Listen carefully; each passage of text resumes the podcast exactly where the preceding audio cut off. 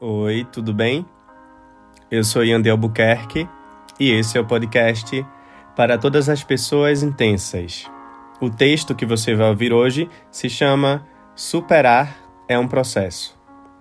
Eu espero que o texto seja acolhedor para você e ó, não esquece de compartilhar o podcast com os teus amigos, tá? Até logo.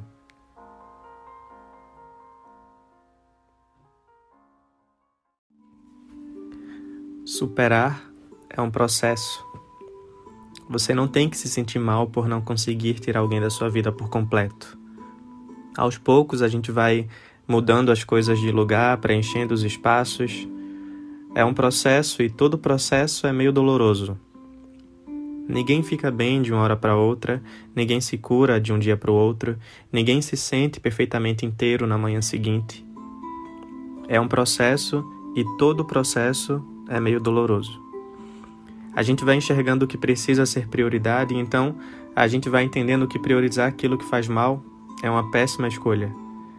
A gente começa a abraçar o que restou da gente e entender que é a partir disso que a gente vai se reconstruir. Que pode até parecer que não sobrou nada ou que a gente não consegue seguir, mas consegue sim. E o amor é sobre isso. É sobre se ver chorando e estar ali do seu próprio lado para dizer que vai ficar tudo bem. Talvez não amanhã, talvez não exatamente na semana que vem, mas uma hora vai ficar bem sim. A gente só precisa ter coragem para dar o primeiro passo, porque o amor é sobre isso, sobre se dar a certeza de que você vai se regar e que o processo não vai ser fácil, mas você não vai desistir. O amor é sobre isso, sobre resistir, e resistir faz parte do processo. E dói mesmo, mas sabe por que dói?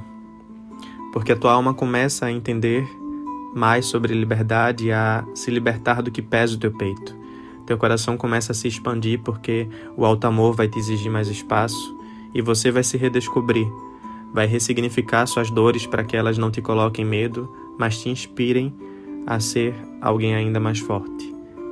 O amor é sobre esse processo de se desconstruir para reconstruir sobre você acordar todos os dias com a decisão de se cuidar e até você aprender a se cuidar vai doer. Mas você é incrível.